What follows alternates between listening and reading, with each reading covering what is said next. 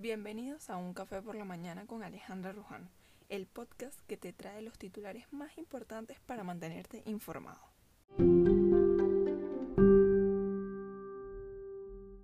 Nacionales.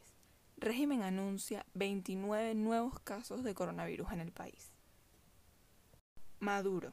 Trump busca reelección atacando a Venezuela.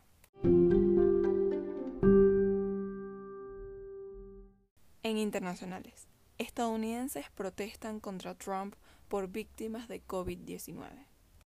Laboratorio de Wuhan negó que COVID-19 haya surgido allí.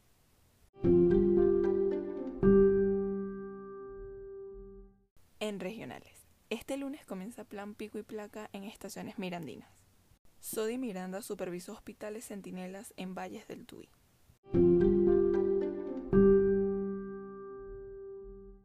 En culturales, Piedra de Granito Rojo será monumento de historia venezolana.